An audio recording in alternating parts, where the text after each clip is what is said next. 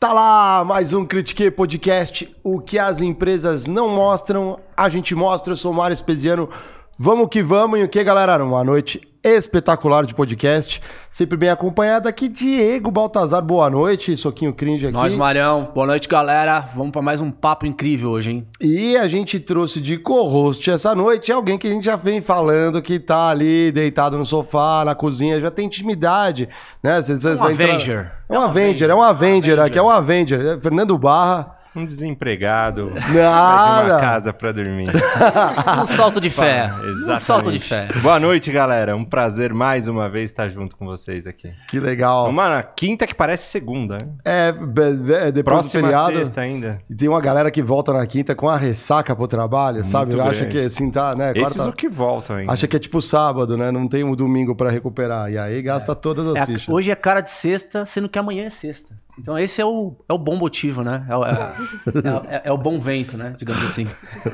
Boa, Diegão. Galera, recados rápidos antes de apresentar a nossa ilustre convidada da noite. É, lembrando para vocês, entra lá no critiquepodcast.com.br, vê lá ali ó, o nosso ambiente, nossa plataforminha está lá para vocês darem uma conferida. Tem um monte de coisa, inclusive o programa de membros aqui. Então, para você ser um membro Critique, uma abelhinha da nossa colmeia, como a gente fala, é, é muito simples. Entra lá, você vai ver ali o espacinho de membros, vai te jogar ali na NNV 99 e você pode ser uma abelha rainha, uma abelha operária ou um zangão mentorado. Cada nível desse, assim, é desde ajudar a firma, né, a gente fazer este podcast, até participar das mentorias mensais aqui com os hosts do Critique. E isso daí logo mais vem novidade. Então aguardem aí, porque quem já tá, sai na frente. Né? E, ainda, e essa semana eu recebi de mais uma abelhinha que foi promovida. Então, parabéns. Opa! Parabéns. Opa! Mas ainda não podemos falar o nome porque a outra pessoa está no lugar ainda, entendeu? Então não. É, isso acontece. Espera o anúncio, espera o anúncio. Espera o anúncio. Então, mas se você é o chefe dessa abelhinha, então já Às fique vezes era sabendo. o hein? e-mail mais esperado, né? E mais assistido. Quando vem escrito lá um invite no teu e-mail. Anúncio. É. Todo mundo Cara, eu acredito num negócio. As pessoas boas, elas se conectam, né? Como é o logo da nossa querida Bendita Imagem. E foi o que aconteceu, né? É, a gente vai anunciar em breve, mas é motivo de orgulho pra gente aí. Muito legal. Diegão, é... apresente, por favor, a nossa convidada. Sim, mas eu queria falar antes de alguns assuntos, né? Você que tá chegando no Critique agora, manda, compartilha esse vídeo, toca o sininho. Boa. Toda vez que subir um episódio do Critique, você vai ser avisado, galera. E é conteúdo na veia aqui que a gente prepara pra você. Até porque hoje é um grande dia de um assunto que eu adoro. Só que antes de eu apresentar a nossa querida convidada, a gente vai soltar o emblema de hoje, né, Mário? O emblema tem que ser depois que a convidada, senão ninguém vai entender, né? Ah, sim. Desculpa. É, exatamente. Acho que faz sentido. Apresenta É que primeiro. a, gente tá, a gente já tá praticando a dinâmica de soltar um emblema no começo do programa, entendeu? Então, às vê, vezes dá um somebody são- love ali. Os culpados são a galera do emblema agora, aí, pela. Entendi. É, não, mas obrigado pelo. Galera pela do emblema, puto, do emblema, esperem mais um pouquinho. Fiquem Galera, a gente vai falar hoje sobre educação corporativa, cara, e um negócio que tem super a ver com o Critique, assim, são referências. A gente vai trazer a diretora de conteúdo e marketing da HSM hoje, vamos falar muito de esse negócio de educação corporativa e tenho certeza que vai ser um ótimo papo. Seja bem-vinda, Po- Poliana Abreu. Muito obrigada, gente. É um prazer estar aqui. Incrível o programa de vocês, o trabalho que vocês têm feito. Muito bom estar aqui mesmo hoje. Legal. Então vamos soltar um emblema? Agora, Agora, sim, agora galera. sim. Solta o emblema. Pedrão, solta o emblema. A palavra-chave pra você resgatar. Bom, pra resgatar, como é que faz, Diegão? critiquepodcast.com.br, você pode ir lá resgatar nas primeiras 24 horas, que é tranquilo, você não vai pagar absolutamente nada, porque depois, meu amigo, você só vai resgatar o emblema de quem resgatou de graça. Só de quem tem. Só de quem tem. Só de quem tem. E aí é no mercado secundário, Ó, na bolsa. tá, é. Na bolsa do Flow. Você você sabe resolver o cubo mágico? Olha, eu tentei resolver um cubo mágico esse final de semana e não consegui. Mas é mais difícil do que o normal, porque Ah. da, minha, da minha filha é um de princesa. Então, além de você conseguir fazer o cubo mágico, você tinha que entender qual princesa é qual, o vestido. Então, ficou mais complicado. E aqui é um cubo Olha. mágico de curadoria. Curadoria aí rola, né? De, Olha, conteúdo. Eu acho que sim. Talvez fique mais fácil. É, que legal. Eu adorei aqui. O quem é PH, arte? o PH? PH, salve PH. PH, o artista. Ó, ficou bem bonito Parabéns, mesmo. PH, como É, sempre. Esse Tem uma luz, né? Esse Olha. cubo holograma Ficou muito legal. 3D aí ficou muito louco. Que legal. Você também vai receber, logicamente. Adorei. Pode resgatar também e pode. A gente manda É. também, né? Pro convidado a gente manda. E Marião, vale dar um spoiler aqui. é, temos em novembro um evento espetacular que é o HSM, né? Inclusive, sim, o Critiquei estará no evento. Uau! Em parceria com a HSM aí. Esperem que vai ter muita coisa boa pra gente. É um dos nossos pontos altos, porque. é, esse evento é como se fosse um do- uma das referências do mercado corporativo no Brasil no calendário ano. Tá? Então, Poli, você participou de toda a curadoria desse evento, né? Como é que foi é, trazer é, a curadoria desse conteúdo para o ano que a gente está vivendo hoje? Bacana, gente. É, eu tô na HSM há seis anos, né? Então, eu tô há seis anos fazendo o que era antigamente a HSM Expo, que é o maior evento de gestão da América Latina, que já existe há 22 anos, né? Então, nos últimos seis, eu cuido da curadoria do evento. Esse ano ele foi especial, porque é uma mudança, né? A gente... é, todo mundo conhecia a HSM como a HSM Expo, né? O grande evento. E a gente fez uma mudança para HSM+. E por que mais, né? Não, não é um uma simples mudança de nome, é uma mudança de, de ideias, né? Porque a gente entendeu que a curadoria ela tinha que refletir aquilo que o mundo de fato está vivendo hoje, que é uma pluralidade, né? Você não adianta você como executivo, como liderança de uma organização, acreditar numa única abordagem, numa única teoria da gestão, ou só ir para um evento para falar de temas muito específicos do ambiente de negócios, porque está tudo muito é, conectado. Então a gente, a ideia do mais é justamente isso, é trazer uma curadoria de conteúdo, uma agenda muito ampla, né, para ampliar repertórios. Eu gosto muito de falar isso, né, que a liderança tem que ampliar repertório e para isso ela tem que entender sim de gestão, mas tem que entender também de autoconhecimento, tem que entender de saúde mental, tem que entender de contextos históricos, contextos econômicos, né, fazer conexões. Então foi mu- muito bacana criar essa essa essa curadoria deste ano que a gente vai ter desde um palestrante falando da psicologia financeira, psicologia do dinheiro, que é o Morgan Russell, que é best-seller é, né, na, na Amazon, nos Estados Unidos e agora no Brasil também, que ele fala de comportamento né, do investidor, até uma Priya Parker que fala da arte do reencontro. Por que, que as pessoas se encontram, por que, que as pessoas se conectam, por que, que é importante o relacionamento. Então, a gente permeia assuntos, né, todos esses nomes, grandes nomes internacionais, também com grandes nomes nacionais, com execu- executivos, CEOs. Então, a gente continua falando de marketing, de vendas, eh, de finanças, mas também eh, falando de ino- de inovação, né? A gente vai ter duas astronautas, vamos falar de espaço, vamos falar de assuntos voltados para a Singularity, que é a outra companhia, né? A outra unidade de negócio que eu trabalho. Então, olhando muito para a inovação corporativa, para a disrupção, mas também sem perder o lado humano dos negócios. Então, quando a gente fala de HSM+, a gente até dividiu essa curadoria em quatro grandes eixos, que eu acredito né, que são os eixos eh, que, de certa forma, são transversais às discussões dos negócios hoje. Então, a gente dividiu em mais humano, que é a grande discussão da ideia da humanização na gestão, né? Como é que a gente traz é, Brené Brown aí, muita gente falando de vulnerabilidade, né? Como é que a gente traz vulnera- vulnerabilidade, que é diferente de fraqueza, né? Para dentro das organizações, como é que o líder se humaniza, como é que a gente se aproxima das pessoas. Então, esse é o eixo mais humano.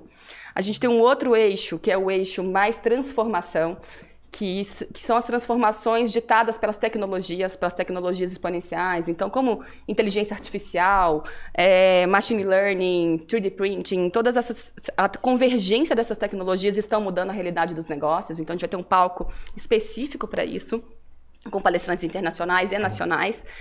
Um outro que eu gosto muito, que eu sou suspeita para falar, porque minha carreira foi bastante tempo em sustentabilidade, que é o palco mais consciente, né? Que é um palco que a gente já falado que está na pauta aí, que é o ISD, né? Exatamente. Ou em português, né, gente? ASG, Ambiental, Social e Governança, que é um palco que vai falar sobre é, como as empresas né, podem atuar nessa agenda de forma mais consciente, como que a gente pode ter produtos, negócios que tenham um impacto positivo para o meio ambiente, para as pessoas, e o mais empreendedor, né, que não podia faltar, que não é só o empreendedor que a gente entende como empreendedorismo clássico, mas também a postura empreendedora, né, do intraempreendedor como que a gente fala de empreendedorismo dentro das organizações, com as venture capitals, enfim, com todo o ecossistema de inovação aberta e de empreendedorismo. Joint venture. Joint né? venture e tudo isso. Então, é mais por conta disso, né? É, é, é mais do que gestão, é mais do que um evento, é um, é um reencontro pós-pandemia, Uhum. é um momento da gente é, rediscutir negócios, rediscutir vieses. Então, foi um orgulho Com danado contato fazer humano, isso. né? que é Com é muito contato importante. humano. Mas é legal, porque a gente volta ainda para os temas um pouco mais tarde, para a gente debater mais.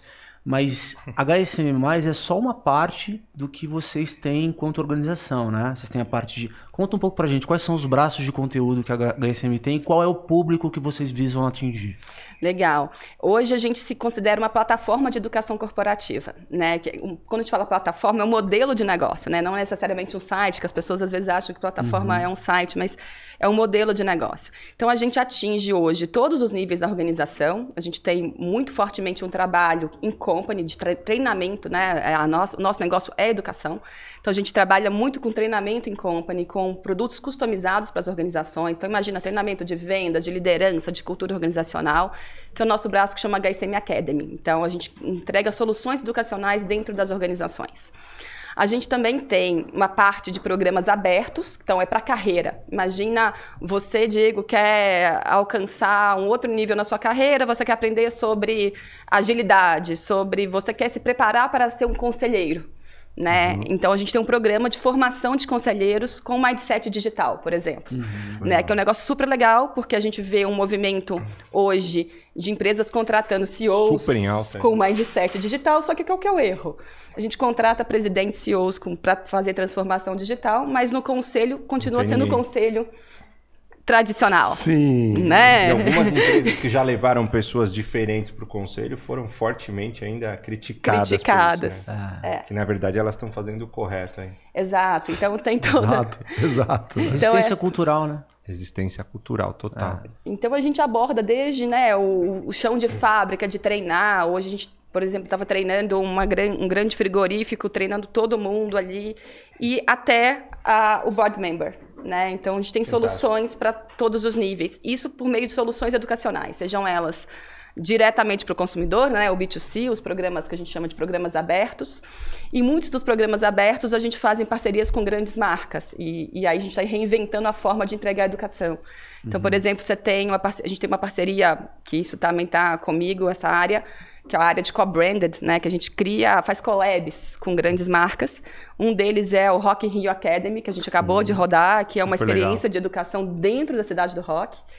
Vamos ter agora Isso em é novembro. antes, né? Antes de começar o evento. É né? entre os finais Entre de os- semana Ah. é, de festival. O festival acontece, acho que de quinta a domingo, Isso. né? Então, na terça-feira, a gente faz ah, é, o Academy, dentro da cidade do rock, fechado só para as pessoas que compraram o, o, o, o programa. né? É um programa feito pelos executivos do Rock in Rio com a curadoria da HSM. Explica pra galera, eles não vão lá pra tocar, ver, não, eles vão né, ver como que é organizado, negócio como que, é, como que as marcas vão, né? É, é legal isso, porque é, é o que a gente chama de live case, né? Você imagina que antigamente a gente, Harvard, né, implementou a coisa do case, que era o case em papel, que Sim. você via o case. E estudava é, estudava e você tinha E que é uma solucionar. foto, né? É, e você olha pra trás, né? E você não vê, você lê, mas não fala com quem de fato faz acontecer. Ai, deixa mais É, fica- pertinho aqui. É, fica à vontade. E é. o Rock in Rio, o que, que a gente fez? A gente implementou a ideia de live case, que os, os próprios executivos de quem faz o Rock in Rio acontecer vão contar suas histórias, como que é o marketing, como é que é o bastidor, é, como, como são as negociações, como que acontece patrocínio, infraestrutura. Esse e E ele vê aí rolando, vai. né? Ele É, entra lá, o E- evento tá acontecendo. É, e você vê os bastidores, né, do Rock in Rio. Muito legal. E o mesmo a gente vai fazer agora com o GP Academy, que é o da Fórmula 1, que vocês estão convidados, 7 de Uau, novembro, legal. estaremos em Interlagos também, Olha. Esse contando os evento é- bastidores. É vendido no B2C também? No B2C total, no B2C. Tá aí um que eu vou comprar com certeza. Aí. Vamos lá, dia eu 7 de assisti novembro. uma palestra há um tempo atrás do profissional que é o gerente de projetos pela prefeitura para entregar A o forma- autódromo a- prontinho. para, para como é que chama a empresa? Não é a FIA. Não, é a da... A FIA, Fórmula é, 1. É, é, a FIA, para é, FIA. é a FIA. E como o autódromo ele é do governo de São Paulo, o time que ele tem que chamar para preparar o autódromo para entregar com o SLA que a FIA pede, ele é todo é, feito por comissionamento e você passa por um processo, por uma prova para você poder participar. Então ele não domina o time e ele tem 300 pessoas em duas semanas para cortar grama, pintar todas as abas, É uma preparar o execução- box para entregar. A execução e do ele projeto faz puro, um né? trabalho, É. ele tem uma palestra disso, ele faz um trabalho incrível para engajar aquela pessoa que está lá cortando a grama, para ela entender que ela não está só cortando a grama de um local e que ela passou num Ela concurso faz público, parte de ela algo pode. muito maior, né? Ela faz parte de entregar o prêmio da Fórmula 1 do Do Brasil. Brasil, daquele. é. Então ele faz um evento no início do trabalho, onde ele convida todo mundo que passou no concurso e vai trabalhar, e ele pode levar a esposa e os filhos. Ele dá uma camiseta para cada um. Eu estou construindo a Fórmula 1. Eles trabalham durante três semanas e na terceira semana, quando tem a entrega, tem mais um evento que todo mundo pode trazer a família com um churrascão para mostrar como foi. E assim ele consegue engajar um time de 300 pessoas que ele tem zero domínio em cima entre valor ou qualquer coisa para poder entregar. E em três semanas os caras constroem tudo, Isso é cara. muito legal. ele mostra uma foto de como tá o autódromo antes de começar e como ele entrega o autódromo. É absurdo que esses caras Esses, fazem. esses mega de um eventos junto, é. assim, tu- Tudo que é mega evento demanda uma sincronização, gigantesca. energia para isso enorme, total gestão de projetos também. né? É total, e eu acho que a gente consegue fazer metáforas, né, com a gestão. Então, por exemplo, no GP, a gente vai, na Fórmula 1, a gente vai trabalhar muito alta performance. O que, que você pode aprender de alta performance para os negócios com a Fórmula 1? O que, que você aprende de tecnologia, de gestão de risco? Né? Então, são temas que a gente consegue trazer para. Que acontece um monte de problema, É pode acontecer, eles têm que estar Aí preparados para qualquer coisa, né? mesmo, É, né? é. É, então, acho que a educação executiva tem disso, né? Eu acho que a HSM, a gente olha, o- todos os negócios olham para isso. Como a gente entrega curadoria de conteúdo, é, como amplia repertório da liderança, como que a gente treina as pessoas, mas qual que é a forma de fazer isso, né? O formato também importa. Eu falo que curadoria importa, mas o formato também. Então, a gente reinventar, né, a ideia do live case, a ideia de trazer o executivo que conta, mas com uma curadoria bem amarrada, isso tudo faz parte desse novo momento da, da educação Muito executiva. legal. Não, e, o interessante é que, da mesma forma que vocês estão num, num nicho muito interessante, que é essa questão das universidades corporativas, das, das empresas fazerem parte cada vez mais da vida de aprendizado dos funcionários, né? A continuação da, da graduação, tal, que fala muito hoje em Lifelong executive- learning, né? É, exatamente. Existe um desafio do lado de vocês que eu entendo, queria que você comentasse um pouco também, da questão da customização, né? Porque, assim, uma coisa é você ter, de fato, modelos que você pode escalar. Outra coisa é você ter que ter clientes que você tem que fazer produtos específicos. Como que vocês fazem esses mock-ups, digamos assim, para você ter eficiência no produto que você entrega? Olha, é a pergunta de um milhão de dólares, tá? Também quero. Porque... Se você souber, me avisa Se aí você que eu tô souber, você me avisa. É, porque isso é a discussão que a gente tem quase que diariamente, assim, gente. E eu tô em educação executiva há um pouco mais de 12 anos, né? Antes da HSM, eu atuei em outras grandes instituições, como a Fundação Dom Cabral, que eu tenho muito orgulho Nossa, de ter legal, sido... muito legal. de ter aluno, sou sido- muito fã. De ter sido a minha primeira casa, minha segunda casa, né? É, e então essa coisa da customização versus escala é um tema que está na mesa, né? Será que isso se dá com inteligência artificial? Pode ser um caminho para personalização mais rápida? A gente está ensaiando algumas respostas. Mas o que, que a gente tem feito hoje, né? Eu brinco que existe um motor 1 e um motor 2. Existe um, um lado que a gente olha a escala no digital, que é o produto de prateleira, e o customização é o boutique, né? É o que você constrói de fato para atender uma dor existente daquela organização. Então não adianta, não tem receita de bolo. Eu não vou conseguir entregar ah, o resultado para o negócio, um determinado negócio, eh, da mesma forma que eu de uma grande empresa, da mesma forma que eu entrego uma outra para uma empresa muito pequena ou de um segmento diferente. Então como é que a gente estrutura os times? A gente tem uns, uns times muito capacitados na escuta. Né? Eu falo que a escuta para customização é a primeira habilidade para quem quer fazer projeto customizado. Então é o momento que eu brinco, né, com o meu time, é o momento da escuta ativa mesmo, assim. Vai lá e tenta entender o que que aquele cliente, que normalmente é o RH que contrata, qual que é a dor dele no dia a dia para treinar aquela multidão de gente num determinado tema, né? E eu acho que essa, essa escuta, a gente constrói uma solução, então é algo que demora mais tempo, né? Com, quase como uma consultoria, a gente tem momentos de diagnóstico, entender as etapas da maturidade da organização para aquele tema. Então, a gente aplica assessments, né, para entender testes, para entender qual que é o nível de maturidade de determinado tema e constrói uma solução é, do zero. É, como dar escala a isso? Na entrega é possível, na customização, porque aí a gente pode fazer entregas digitais, né, conteúdos digitais e tudo mais.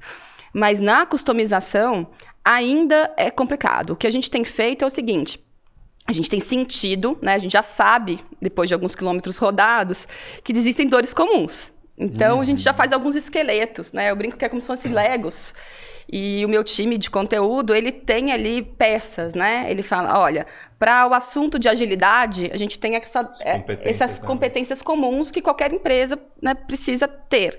E, então, 80%, 70% é, é aquilo que a gente vai entregar, os 20% a gente customiza. Então, a gente fica tentando diminuir esse gap da customização, mas, de fato, se não for customizado, não resolve o problema da empresa. A empresa contrata a solução em company justamente porque ela quer ir direto no business dela, né? Que acaba, querendo ou não, batendo no preço na ponta, né? O cara pode isso. ter um produto de prateleira, ele pode ter um produto premium que tem, que tem a carinha dele lá, né? E é, isso, eu acho que a- o negócio é, é você ter, é segmentar, né? Então a gente tem opções, tem um cardápio. Você tem os produtos de entradas digitais que, que servem para deixar todo mundo na mesma página, né? Dar um overview daquele tema e depois o desdobramento disso. Se vai para um planejamento estratégico, se vai para uma mudança específica dentro da organização, a gente customiza. Então acho que também a escuta é importante por isso, porque às vezes a empresa chega achando que ela precisa de algo customizado. Mas não. Às vezes tem algo de prateleira que pode resolver no primeiro momento e pode se de- desdobrar num- num- em algo customizado depois, né? Eu acho que a gestão por competência cresceu muito, né? A gente trabalhava antes muito por certificação. Então tinha certificação acadêmica. Quatro anos e o cara sai com uma profissão. Ele é advogado, engenheiro, analista.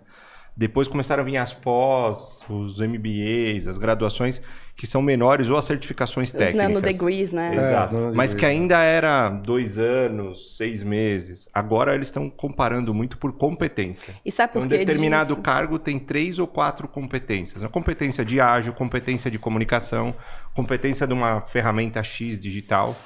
E um bom RH hoje, se ele tiver definido as competências e para cada cargo qual é o conjunto de competências que ele precisa ter, 80% dessa customização já foi feita, como a Exato. Poliana falou. Que ele Você já só vai fazendo chega ref- sabendo o que ele quer. Exato. É, e você só vai- atualizando essas competências. Né? Exato, e é interessante você falar disso de competências, que a gente estava até discutindo isso esses dias, né? É, tem um tipo de profissional que está sendo muito procurado e que a gente vê, inclusive, as discussões no Vale do Silício, porque eu, como eu toco a Singularity também, fico muito conectada o que, que o pessoal né, dos empreendedores estão buscando. Que são profissionais que a gente chama de T-shaped. Vocês já ouviram falar nessa expressão, né? Tailor made. É o T, né? Imagina um T, um profissional T. Na horizontal Na- ele é generalista, Então, na no vertical, vertical ele ele tem que ser especialista. especialista. Então, Ah. por exemplo, você é um advogado, você é especialista nisso. Mas a sua visão gene- geral, né, tá aqui em cima, você tem que entender de negociação, de comunicação, Economia. de inovação, de economia. É. Você é um desses. Vocês se reconhecem como um T-shaped? Hoje, Digamos que eu sou. Eu não critiquei, eu sou um- o- a parte de, de cima do T e, a- e na IBM eu sou esse aqui. Não, não, não. Acho que no trabalho. nem, nem não, por isso. não, não, mesmo por na. IBM, Ah, você mesmo tem uma IBM especialização em finanças, Mas você Mas tem mas que lá em saber- cima você tem que É, saber de sim. management, E- de sales, de, é, e assim por diante. A gente Eu acho que nisso, todo é. mundo é um T-shape. O que ele não faz é olhar esse gráfico e falar qual é o momento que eu tenho que me aprofundar na horizontal, na vertical e ser um especialista. E Qual o momento que eu tenho que estudar mais Perfeito. a horizontal e ser um E generalista. abrir mais a parte E aí horizontal, vira né? escolha, Também, porque né? ninguém vai É. ser bom em tudo. Uhum. Aí vira um Não. momento de você escolher. E- É, a posições mais estratégicas, você- o generalista, né, entendendo um pouco de cada área e como você conecta toda aquela especialidade, vai trazer mais resultado. Esse é um ponto muito. Já, também já é muito claro que uma especialização, você ser especialista, abre muita porta para você entrar no mercado de trabalho. Mas o que te Mas mantém você lá... generalista é o que vai te manter. Crescer, cargos gerenciais, ou vice-presidente, diretor, gerente, presidente, ele é mais generalista do que especialista. As zangões aí, ó. Então Lembra fique que eu- esperto. lembra Quer que eu entrar no falei, mercado, ó, quer mudar de lembra que eu carreira, falei, quem assistiu a última aula que eu dei, eu falei disso. especialista. é. E aí fazer cursos curtos, né? Porque não dá Exato. também tempo de você especializar em tudo aquilo que é necessário hoje. Aí tem O uma, que, que tem você uma... tem visto de microlearning? E Tem- qual a tua opinião? Microlearning, para quem não sabe, são aquele aprendizado pequeno. É, vídeos de até 5, no máximo 10 minutos, me corri se eu estiver errado. É isso mesmo. Onde você aprende algo curto todo dia e tem uma inteligência artificial que vai te mandando um vídeo por dia, ou a empresa já criou uma trilha, mas você entra ali, assiste aquele vídeo quase, é um pouco maior, mas quase como se você estivesse no TikTok vendo um, ou um Reels é dentro do Instagram. interessante, é. É, a gente tem feito muito microlearning, tem tido muita saída, porque com essa. Eu acredito muito no conhecimento que ele é não linear. Né, que você vai. É aqui- o que vocês fazem aqui, né? Você. A gente pode escutar esse podcast agora ao vivo, ou pode escutar em qualquer outro momento, quando for possível, é, que você tenha tempo na agenda. Então, o microlearning, ele, ele resolve esse problema do tempo. Né, que você pode ass- assistir hum, um- quando você quiser, onde você quiser e, e de forma rápida para introduzir um conteúdo. Ele é aprofundado? Não é, mas te abre portas para saber onde você vai desdobrar. Né? Pro generalista, Pro ele é generalista melhor, ele é então. ótimo. E ele também serve para.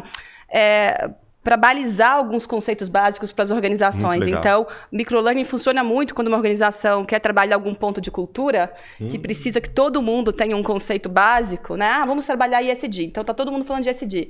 Mas eu preciso explicar o que é que é ISD. No microlearning você explica rapidinho. Depois quem precisa Se eh, de se aprofundar. aprofundar, vão para os programas. Então acho que abre uma ele é democrático, né? Concordo. E eu, eu, acho- eu acho que funciona muito na agenda corrida que a gente tem hoje em dia.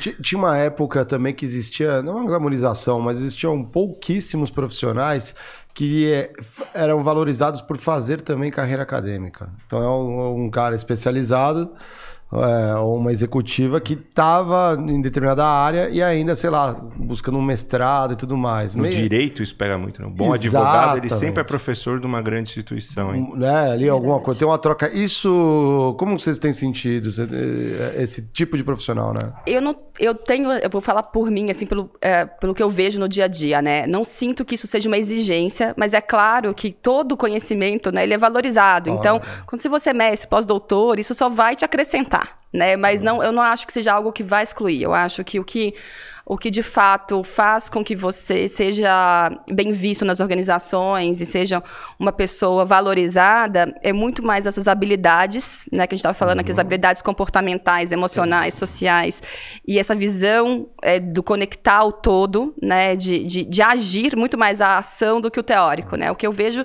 é, tudo bem, é importantíssimo você ter profundidade, ter é, consistência. Então, quem faz uma carreira acadêmica, eu acho que você ter uma consistência teórica é sempre importante, né? Eu acho que isso nunca vai, vai perder seu valor. Mas a gente vive num mundo que eu acho que hoje valoriza muito a ação, né? O quanto que você consegue colocar isso em prática e fazer isso conectado com, com, com o negócio na realidade do, do, do business, né? É, então, eu acredito muito que um não exclui o outro, né? Mas que, que, que a, a visão prática talvez seja mais importante do que a acadêmica. Esse negócio de pensar macro e agir micro, né? Assim, esse negócio de você ter um pensamento holístico é, faz com que você talvez dialogue com, com diversas perspectivas ao mesmo tempo, né? E quando eu não falo de empresa, não, na nossa vida pessoal, Na vida. em qualquer, Qualquer lugar, O né? trabalho é uma extensão da nossa vida, né, cara? E, Perfeito. e- e essa, essa perspectiva de ângulo, ela precisa ter. As pessoas, é, mesmo no trabalho hoje, eu, eu sinto que falta um pouco desse, dessa capacidade de fazer recortes. Sabe? Às vezes você fica muito ali no seu departamento e, e tem várias coisas envolvidas, então falta. Não é às vezes de uma especialidade, A visão macro. mas é, visão é, sistêmica. é de uma visão mais sistêmica daquilo que te E impacta. única, humanizada, né? A gente separava muito. Antes era comum, eu sou. eu no trabalho o fulano de tal é assim, na vida pessoal ele é assado. Ah, é. Ah, isso não Não acho. tinha, né? Você Sim, é ia o trabalhar, é o personagem, próprio né? terno, a gravata, entra, você trabalha assim. Ah, no final de semana ele vai assistir jogo de futebol, ele é mais tranquilo. Nossa, aqui no trabalho, como ele fala rude, grosso, em casa ele é tranquilão. Eu acho que acabou isso. Ou você entende que você é uma Acabou, pessoa não sei, mas única. aqui tem, é, mas aqui tá É, eu- ainda tem gente fazendo isso, mas, Mas isso é tá isso geracional, tá talvez? Eu É. acho que é geracional um pouco, mas também muito de uma evolução da gestão, né? Hum. Hoje a gente vive o que a gente chama de gestão pós-moderna. Hum. E qual que, é, qual que é a diferença da gestão tradicional para a gestão pós-moderna? São modelos mais fluidos, né? Em que você não tem um on-off, o, o, presi- o- o- o- né, o pessoal e o profissional. Eu acho que tem uma questão mais de, de distribuição de poder, né? Obviamente que o C-Level tá ali e tal, é, tem muita empresa ainda top-down, mas a gente vê um movimento de uma distribuição de poder, né? Entre as pontas. Descentralizado, né? Descentralizar, de mais cooperação, é, de olhar outras habilidades que não eram vistas como necessárias na- nas organizações. Acho que mais diálogo, mais conversa.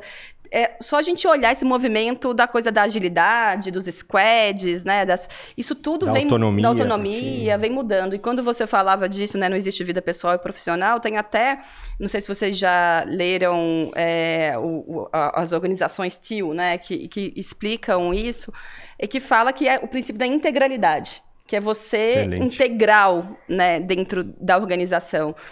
Você não tem uma vida pessoal e uma vida profissional. O trabalho faz parte da sua vida, é a sua vida. Né? Então, como você se organiza.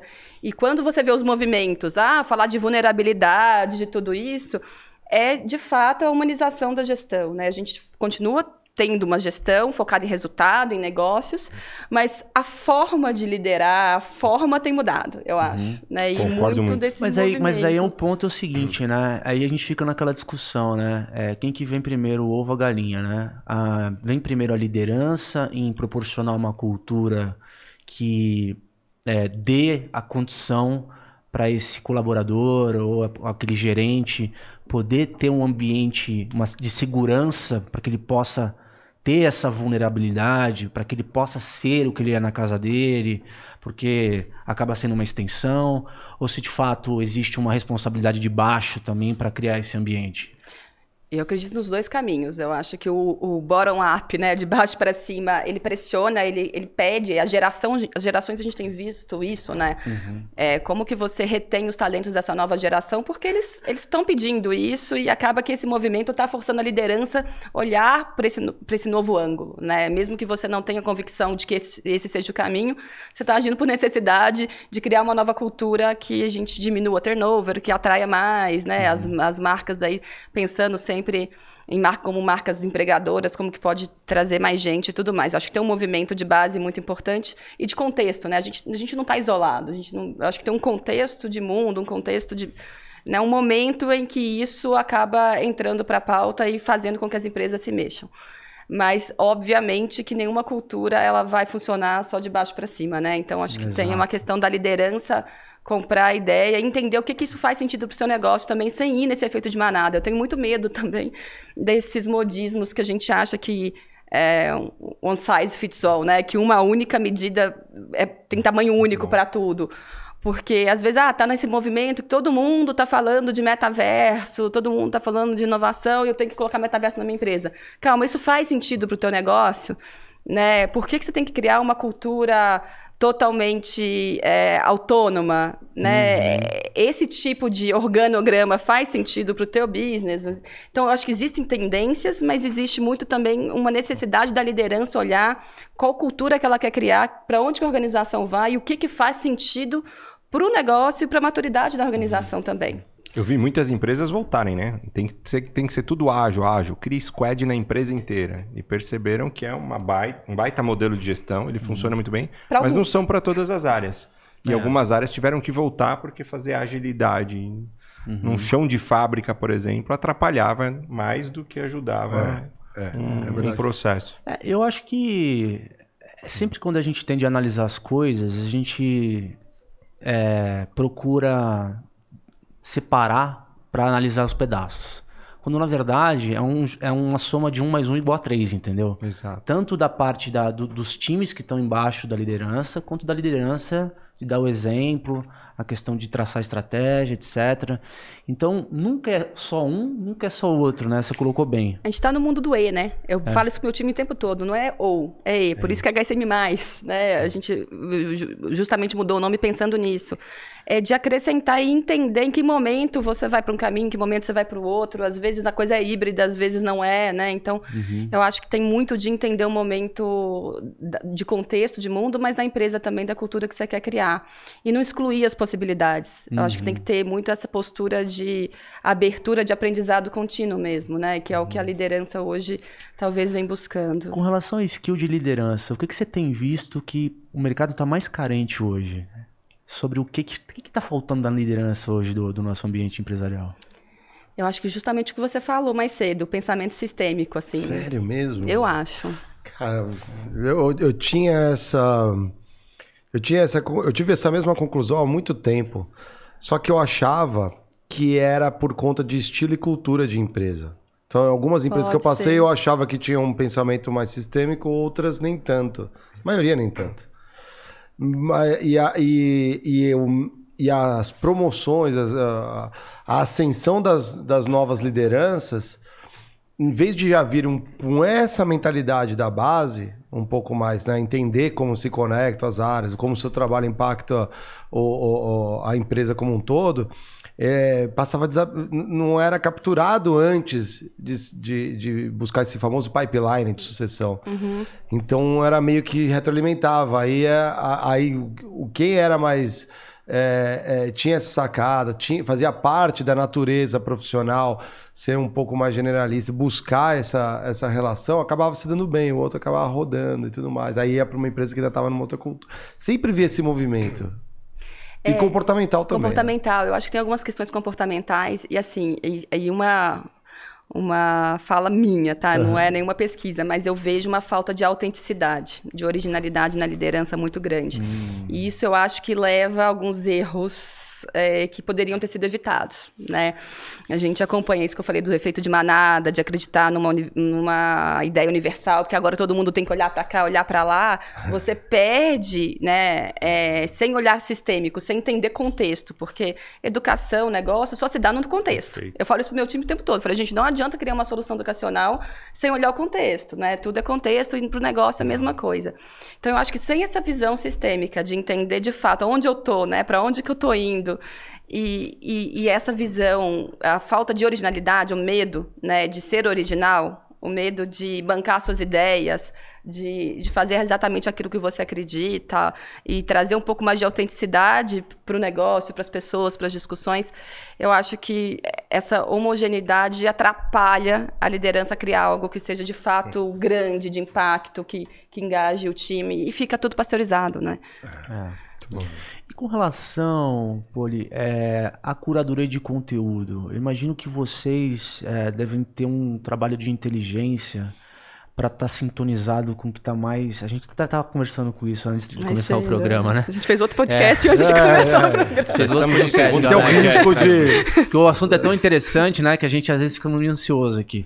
Mas é. Como, como que você consegue trazer lá de fora, por exemplo, temas relevantes para você colocar aqui no mercado brasileiro e colocar em pauta, por exemplo, numa revista como a HSM? É, tem várias formas de fazer isso. Eu vou contar um pouquinho como a gente faz, né? Antes uhum. da, da pandemia, eu tinha sempre uma, uma viagem de curadoria, que era a melhor parte do meu trabalho, que era uma viagem de 15 dias né, que eu visitava as principais universidades, conversava com os principais autores, eu falava assim que era que a Disney, Tem né? vaga aí, vou mandar Tem meu E que era muito essa conversa anual, né, que eu sempre fiz, é, de visitar as grandes universidades, então Harvard, Stanford, Berkeley, MIT, a Singularity lá na Califórnia, aí né, na Europa a gente também tem alguns contatos. Então fazia essa visita aos grandes nomes da gestão, então eu sou sempre apresentada, por exemplo, exemplo, ah, quem está lançando livro? Qual a teoria que está vindo? Então, era um café com o autor, era um almoço com um professor que estava com uma teoria nova. Isso era a forma com que a HSM sempre fez a curadoria na figura do Salib. A gente falava do Salib antes, hum, aqui, o fundador da HSM, Salib. o mestre Salib, o S da HSM, para quem não sabe, é do Salib. E o Salib sempre teve essa, essa, essa, esse ritual das viagens de curadoria. Isso é um caminho. O outro caminho, né, em paralelo a isso, ler muito, né, estar tá conectado com tudo que está acontecendo, ter redes de apoio fora do Brasil. Então, eu tenho os meus contatos lá fora, né, as pessoas que estão olhando para mim o que está acontecendo, como uma rede de que a gente fala de think tanks, né, de pessoas que estão pensando e a gente sempre troca, então tem reuniões é, semanais de curadoria de conteúdo, que livro que está sendo lançado, então as editoras já me avisam, olha, vai ser lançado esse tema, não vai. Então a gente criou uma rede né, de pessoas que alimentam a HSM com conteúdo. E muito conectado, acho que conversar também com os executivos, entender o que, é que eles estão querendo, e daí fazer uma pesquisa né, do, de como trazer, quem é que está falando daquele determinado tema, isso tem acontecido bastante também para essa HSM+, eu não fiz a viagem, né? Não fiz a... Não deu, porque foi no período de pandemia. Uhum. Mas a gente aproveitou de toda essa rede das reuniões digitais aí para compor uma grade que fizesse sentido. Não, eu tô vendo aqui, Huma, Humanos, Transformação e SG, muito né? Bom. Muito... São três pilares aí que... É, eu até fico me perguntando... É, e aí. Vai ser difícil participar. Em, você não vai saber em qual agenda. Onde que vai. É, exa é, é exatamente. É eu também. Eu, eu, pra mim, esses são os melhores eventos. Quando eu entro nele, eu falo, eu não sei qual palestra Cara, eu assisto porque agora. Tá tudo muito bom. É simultâneo, às vezes, né? É simultâneo. Teoria dos jogos, né? Você tem que. Ah, mas depois você pega e assiste. Assiste depois, claro. É a ideia de festivalização, né? Dos eventos de educação. Sim. Isso é um movimento. Essa ideia. Na linha do South by West. É, meio do South by South. É porque a galera vai circulando, também, networking também. Você vai escolhendo a trilha que te faz mais sentido, né? Aquilo é. E aí tem um negócio interessante, né? Pegando, por exemplo, esses três temas aqui, a HSM é, tem verticais que envolve texto, revista, a parte de vídeos também ali, que abarca um pouco da HSM Experience, né? Exato. É, a parte de experiências mesmo, que você acabou de falar, e a parte de eventos, né? Isso. Quando você pega o mix de mídias, que envolve todos esses conteúdos, o que, que você acha que hoje, nesse mundão que está aí de rede social, de molecada que tem umas demandas diferentes, assim, o que, que você acha que engaja mais no tema de educação corporativa? Você fala de formato? Desses formato. formatos. É, o pessoal gosta muito da questão das pílulas de conteúdo, né? Do digital. Eu acho que esse formato de vocês é campeão. O podcast, o conteúdo em áudio, né? Os, os vídeos. Só que tem tido uma busca muito grande também, acho que principalmente pós-pandemia, por conexões, né? As pessoas elas querem criar relações, elas querem experiências. Uhum. Então a coisa da experiência, de você poder conviver com outra pessoa, né? Trocar ideia, dividir, isso é muito é, relevante. Eu acho que é um formato também é, que, que as pessoas têm buscado, de, independente das, da, da idade, né? Da geração, do cargo. Eu acho que está todo mundo querendo se conectar. E aí tem um movimento muito interessante, já, já me deu um gancho para uma outra questão aqui. Manda ver. Que é, é que é para onde a gente está olhando bastante agora, né? Que é a ideia de edutainment. Hum, o que, que significa isso, né? Educação mais entretenimento. Ah. Porque quem falou que um conteúdo de ponta, que é algo profundo e legal, tem que ser chato? Né? Então eu acho que não é uma questão do formato específico, mas é, é, de não ser uma coisa é chata. Forma de fazer. É. Porque se você tem que ter a curadoria do conteúdo, porque o conteúdo, a informação, a gente tem de monte, né? A gente tem em qualquer lugar, na internet, livre, YouTube e tudo mais.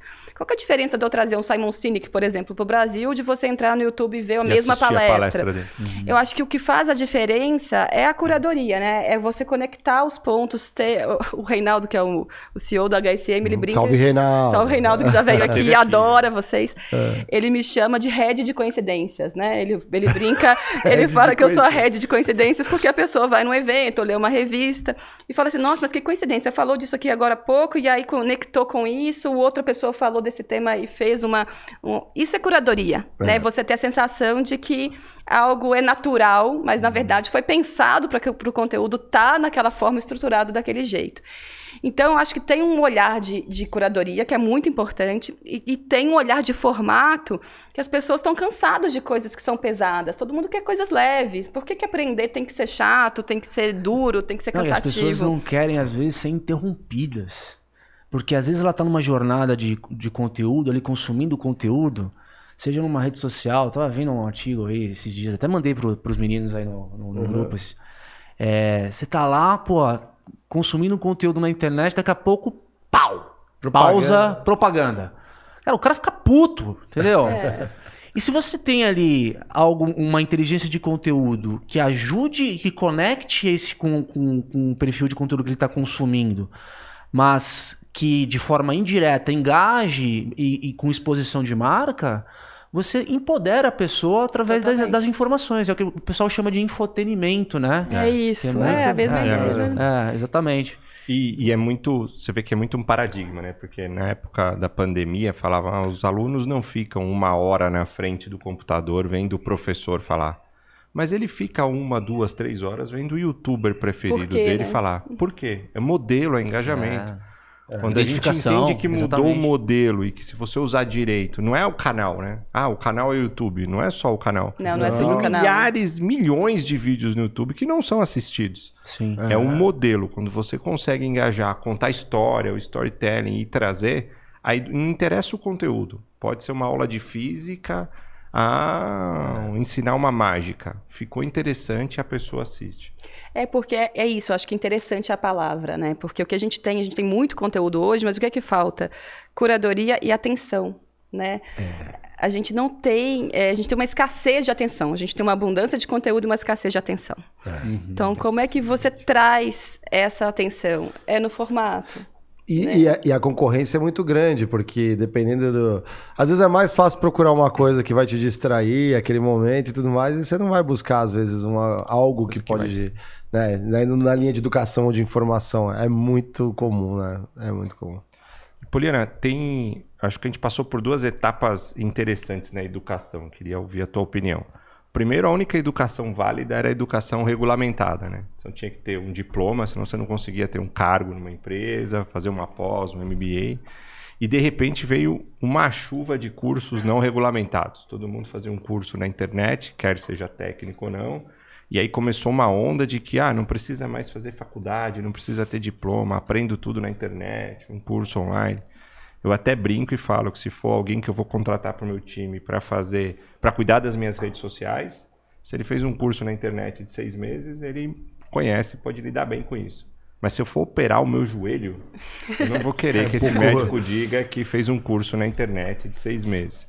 Então, acho que a gente teve um período de que veio abominação aos cursos superiores regulamentados. Não precisa ter mais, ninguém, para que que vai fazer faculdade? Quatro anos. Depois foi passando um tempo e agora eu vejo até as instituições que começaram com cursos não regulamentados online é, oferecerem cursos regulamentados pelo MEC, fazer um MBA e uma certificação. Qual que você acha que é a medida para isso? Porque tem... a HSM tem uma faculdade agora. Temos, temos também. Eu, eu não gosto de nada que é extremo. De novo, essa coisa do ou isso ou aquilo, né? Ah, eu não vou fazer a faculdade. Eu não acho que isso funciona. Né? Eu acho que tem um equilíbrio aí. E a gente vive num país eh, que ainda a educação ainda é para poucos. Né? E a gente sabe o quanto que ainda é importante, dependendo. A gente não pode pensar só na nossa bolha, de que você já tem uma rede de contato e tudo bem você fazer um curso na internet que você vai estar empregado. E quem não tem oportunidade, quem não está saindo do mes da mesma largada que você, né? Você precisa é, de mostrar isso de outras formas. Então, acho que o curso regulamentado ele ainda dá esse endosso né, para muita gente. Eu acredito muito que isso ainda ajuda né, você a, a largar de forma diferente. Eu acho que a gente não pode é, é, falar que, que não tem o seu valor.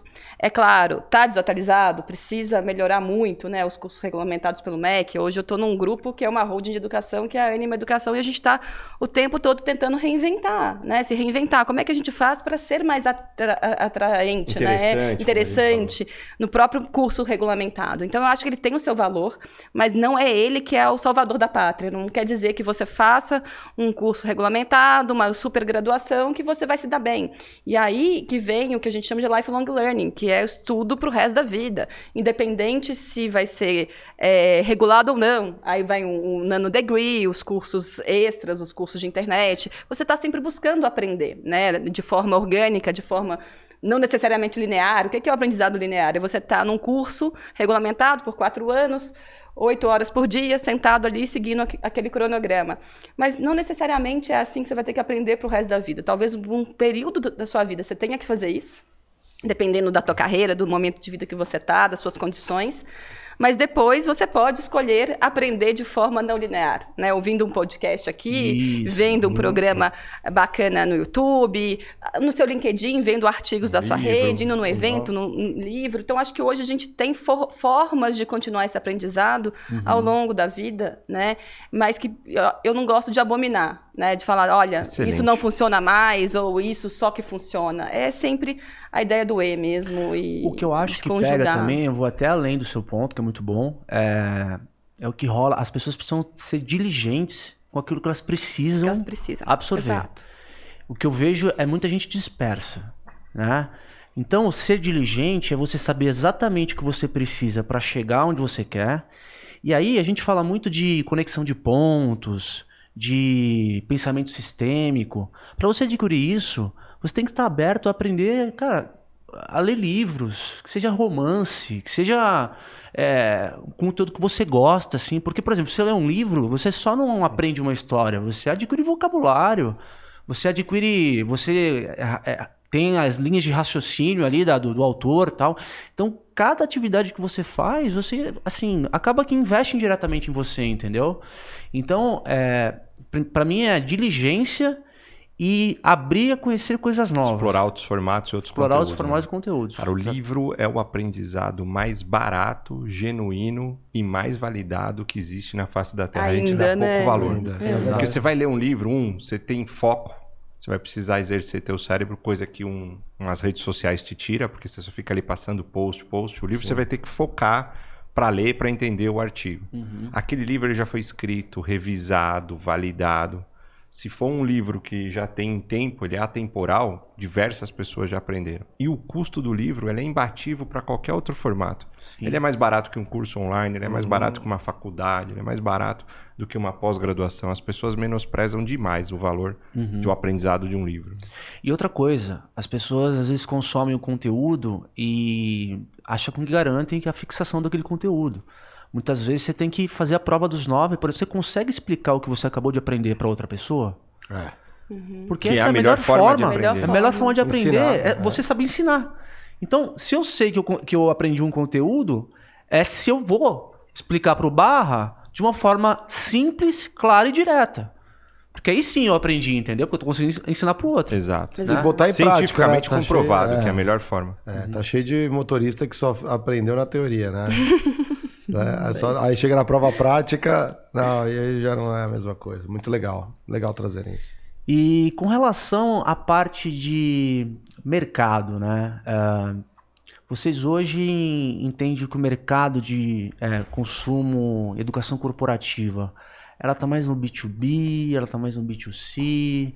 Porque o B2C tem muita demanda na medida que você eh, atinge ali pessoas que eventualmente querem crescer na carreira. No B2B você pode fazer treinamentos on demand, né? Para as empresas. Como que você acha que está o mercado hoje? Hoje ele ainda está muito no B2B, né? Quando você fala da educação corporativa, é o B2B o principal comprador, assim. E eu- é onde a gente tem a nossa maior vocação, né? A gente hoje na HSM a gente trabalha muito com o B2B. Mas isso também tem sido muito fluido, né, gente? Porque o B2B e o B2C, às vezes ele se mistura. E o, e o B2C, é, a gente a gente criou um- uma mandala lá para explicar a HSM, que é justamente uma jornada né, do- é, que a gente está chamando o seguinte: você tem a jornada é, emocional, olha que legal isso, porque tudo começa de dentro para fora, né? Assim, acho que tem a questão dos skills emocionais, dos soft skills, que a gente chama de gestão emocional. Esse é para o B2C. Por exemplo, a gente criou uma linha de produtos para o mercado B2C focado no que a gente chama de gestão emocional, que tem uma- até uma escola que chama Flow School, que é a escola do flow Legal. mesmo, de, de fluir, que é a ideia de, de gestão emocional, de você conseguir. Meio Murilo Gun, né? É, é total Murilo Gun. E acho que aí também confundem demais, chamam isso tudo de soft skill. É, mais do que Não isso. é. Não é autoconhecimento. Exato. E Né? tem uma parte É disso que a empresa não quer se envolver, que é o seu autocontrole, a sua ges- a gestão das suas emoções. Aí quando eu entro em comunicação, empatia, criatividade, aí eu tô Aí em sim. soft skill. Pois é, e aí é bacana que você, enquanto B2C, né, pode fazer um, Claro. a- um curso, algo voltado para isso, para se sentir mais seguro, entender e tal. E aí tem uma outra camada que a gente chama de gestão de carreiras, que é muito focado em, no B2C, que é isso, é o que eu brinco que é o wannabe, né? O cara que quer ser mais, uhum. que ele quer crescer na carreira, que ele tá, hoje ele tá como analista, quer virar coordenador, quer virar, tá coordenador, quer virar gerente, quer alcançar mais um passo na carreira. Que aí a gente tem uma série de soluções para a carreira, né? Que aí já é o B2Czão mesmo, né? Que são os programas abertos, programas de prateleira, tem pós-graduação online, cursos livres. No B2B, aí a gestão corporativa, né? A gestão do negócio. Então, você tem a gestão emocional, gestão de carreira, gestão de negócio. A gestão de negócio, a gente olha todo o portfólio da empresa e aí onde está um valor muito grande do B2B, que são os programas maiores, mais impactantes, programas que duram, às vezes, anos, né? Tem projeto que a gente fecha de cinco anos de duração, que é o desenvolvimento mesmo da, da cultura organizacional. E aí tem uma nova camada que eu acho muito bacana, que a gente está olhando muito para ela, que para mim é a nova tendência em educação corporativa, executiva, enfim, que é de comunidades. É a gestão de comunidades. Hum. Né? O que vem a ser isso? É o ecossistema, é como você relaciona tudo e todo mundo. É o B2B com o B2C, é você entender a formação de comunidades para inovar, né? A gente tem um hub que vocês foram lá, acho que só, não sei se todos foram, mas o Diego o foi. Learning. O Learning, Village, que é um espaço, né, que é um hub de inovação e tecnologia, mas que você conecta as pessoas. O que, o que, que forma ali? É uma comunidade. A gente entende que você aprende em comunidade, né, em comunidades de aprendizado. Então, como que você oferece soluções para o B2C e para o B2B, para eles terem um lugar onde tenha troca, onde você consiga fazer conexões e parcerias, que eu acho que é aí que a gente aprende de verdade, né? Entre setores, é, a startup com a empresa grande, é, a, os segmentos diferentes, o, o, né, o desenvolvedor com, com o CEO que está ali na mesa do lado. Então, a gente tem olhado isso de uma forma muito sistêmica, digamos assim, uhum. né? Que não dá para você separar é, muito a jornada de educação. Numa hora você está num, num, num, foco mais pessoal, mais de carreira, mas em outros momentos você tem que olhar também para o é, seu segmento, e, ou, além, ou até além dos muros da, da, da, da própria empresa, que aí seria a ideia uhum. de comunidade. Não, e cada vez mais, você falou de comunidade no sentido de aglutinar pessoas, né? Na comunidade também. É, em grupos é, de pessoas que têm uma identificação em comum. Por exemplo, um, um, cara que sai da medicina e começa a exercer a profissão de médico, ele, num segundo passo da carreira, ele vai precisar de um, de um, de um modelo de gestão, eventualmente, da clínica dele. Se ele quer... Exato. Então, assim, como é que esses médicos se conversam para poder utilizar melhores práticas de gestão, enfim. Uhum. Então, essa questão de comunidade a gente tem observado também que está muito forte, né? Como você desenvolve produtos específicos, focados em comunidades, pessoas que têm as mesmas dores. As mesmas dores. Cara, se engaja e, cara, e você tem troca de conhecimento automática ali, sabe? Exato. Eu acho que isso, para mim, é a grande tendência, assim, transformar as experiências educacionais em grandes comunidades, né, de troca de conteúdo, porque o conteúdo ele não pode, né, a experiência educacional, ele não, ela não pode terminar num curso. Né? Uhum. O que, que acontece pós o curso, no Monday morning, né? Que que, você faz um curso a semana inteira lá, de segunda depois? a sexta, e aí depois? O que, que eu vou fazer quando eu voltar para minha mesa de trabalho? Onde que eu vou buscar esse conteúdo? Quem são as minhas referências? Os é, grandes programas de educação hoje em dia, isso, não né? regulamentado, eles já estão dando isso, né? Acabou o programa, você tem lá, uma semana de imersão, depois você tem seis meses de acompanhamento de uma mentoria, uma vez por mês alguém ligando para te acompanhar, para garantir que você. Ou você tem até às vezes aquilo. encontros informais para garantir com que as pessoas estejam ali se relacionando e, e, e trocando, né? E o, o, digital ajudou a gente muito nisso, né? Então, o próprio grupo do WhatsApp, se você usar bem isso, dá para gerenciar uma comunidade ali de, de, uma forma interessante. Então, acho que isso é um passo para para fortalecer esse pós-programa, né? Essa coisa de, da, da, do conteúdo não acabar dentro de um programa formal e isso ser contínuo. Uhum. E é engraçado, por exemplo, é, pensando agora nas, nas, experiências, né? Um grupo de pessoas que vai viver uma experiência no autódromo para saber como é que funciona o behind the scenes ali. Absoluta certeza que o LTV disso para um, um, uma próxima para uma próxima experiência, uma próxima, sei lá, um próximo produto de educação, tenho absoluta certeza que a, a divisão de experiências ali é, proporciona talvez muitas retenção de muitas pessoas para uma, uma, próxima um próximo contato da HSM, né? Não, sem dúvida. E, e, falando assim, além de HSM, né, a gente tem outro negócio que é a Singularity, uhum. que a gente uhum. representa. A Singularity é uma escola boutique, né, da Califórnia. Sim. É legal explicar. É. Ah, é verdade. É, legal. legal. É. é. a Singularity é, um, é, uma, é, um, é uma faculdade, né, digamos assim, não é uma faculdade, mas é uma escola mesmo, é uma escola de inovação e tecnologia é, que não tem um currículo padrão, né? Ela muda a, a, cada dois anos, antigamente, agora a gente muda a cada seis, seis meses o do, do, programa, que é focado no, nessa nova economia, né? Nesse mundo que está se formando, ditado pelo, da, pelas tecnologias que a gente chama de tecnologias exponenciais. Que tecnologias são essas? ou pós-digitais, alguns falam, né? Inteligência artificial, é, machine learning, né? aprendizagem de máquina, internet das coisas, blockchain, neurociência, enfim, o que, que é convergência, computação quântica, e aí vai. O que, que é convergência dessas tecnologias, né? Quando eu falo de convergência, por que, que eu bato nessa tecla? Não é a inteligência artificial sozinha que vai mudar o jogo, uhum. né? É a inteligência artificial a junto com machine learning, junto com, com blockchain, com blockchain, com metaverso. Com tudo isso. São as condições para destravar novos modelos de negócio. Exatamente. Onde é parte, né? E Exato. aí qual que é a ideia da Singularity? É mostrar esse novo mundo, esse novo contexto, que existe uma abundância de tecnologia aí, só que a gente tem que saber usar, tem que saber pilotar, né? Uhum. Não adianta você ter uma Ferrari se você não sabe pilotar Ferrari. Então, como é que você pilota isso? Não quer dizer que você vai ser o mestre da inteligência artificial. Mas você, enquanto liderança de negócio, tem que entender que movimento que está sendo criado né, em, em, em, torno dessas tecnologias, o que, que isso pode mudar o teu negócio? O que, que vai disruptar o teu negócio? Né? O que, que vai mudar completamente o seu modelo? E, normalmente, a disrupção, ela vem, né, a inovação não, mas a disrupção mesmo, que é mudar radicalmente o, o seu modelo, ela vem de um segmento diferente do seu. É. Né? Não é do mesmo segmento. Então, a gente tem um costume de olhar, o mindset tradicional do executivo é olhar para o teu concorrente, o seu segmento ali, e aí você não vai ver a mudança que está vindo de cá. O que a Singularity traz é abrir essa cabeça e falar, olha, você precisa entender dos contextos maiores e entender que tem movimentos acontecendo que podem impactar o teu negócio. Então, é fazer a leitura, né? Esses sinais de futuro.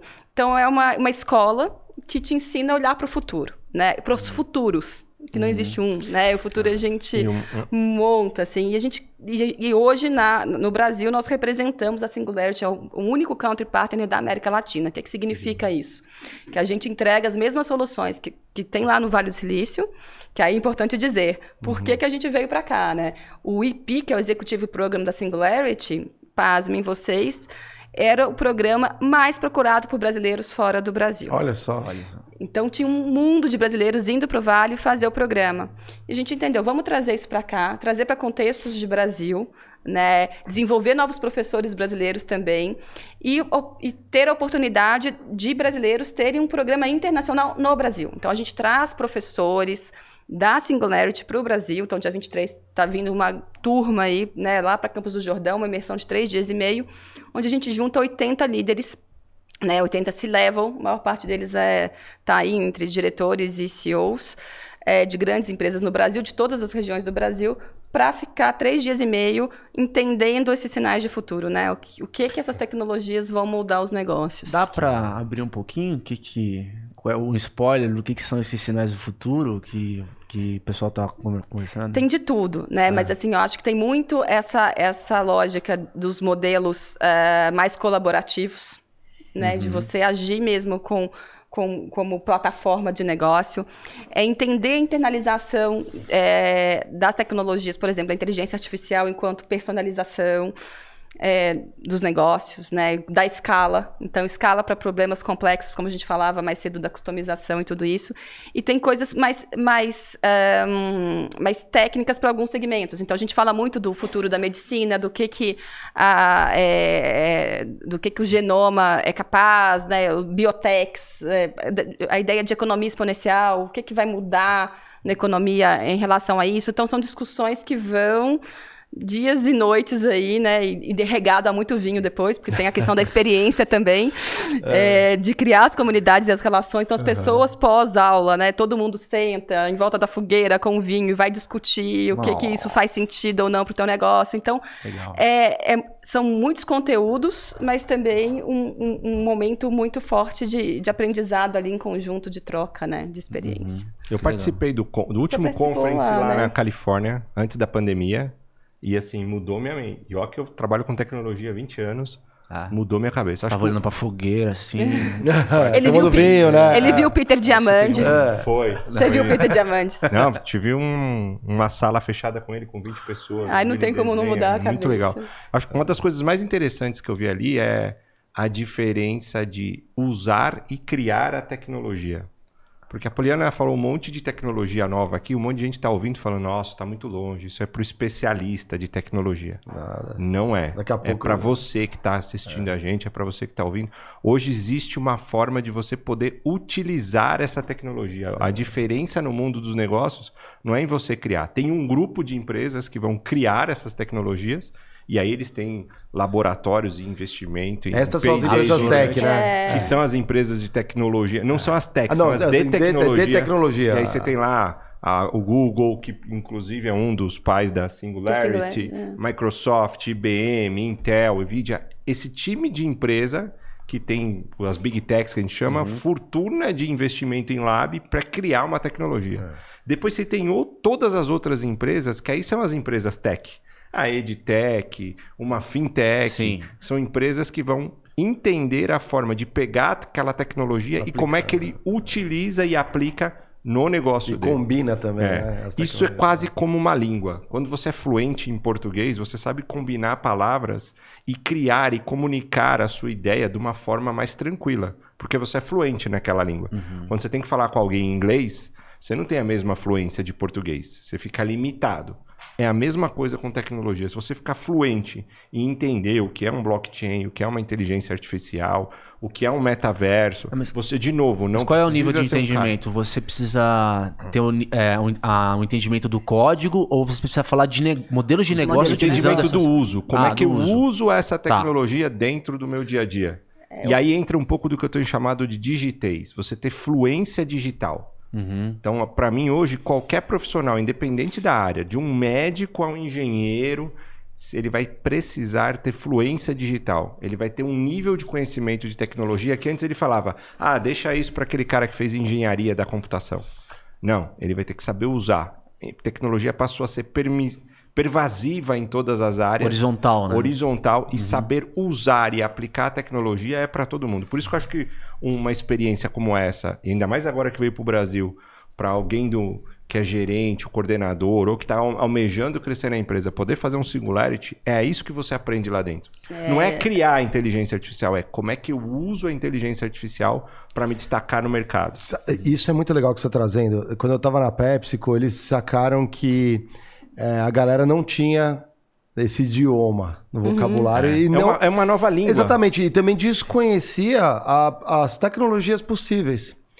Aí tinha, eu tô até procurando porque eu tenho até hoje, eu uso às vezes, chama Digital Fitness, já viu? É um aplicativo. Já é um que aplicativo que isso. começa a te dar esse que é, acho conhecimento. que a PwC. A que- PwC que montou esse aplicativo. Eu já Bom. utilizei ele por um período. Então, eu aí, eu, aí eu li assim tudo, algumas coisas eu, eu tinha coisas que eu já conhecia, outras eu não dominava nada, aprendi ali, aí distribuía pro time, ó. Vai É usando, aí. vai lendo, porque assim, você não sabe Volta de onde pra- vai surgir a ideia. Não adianta o gestor.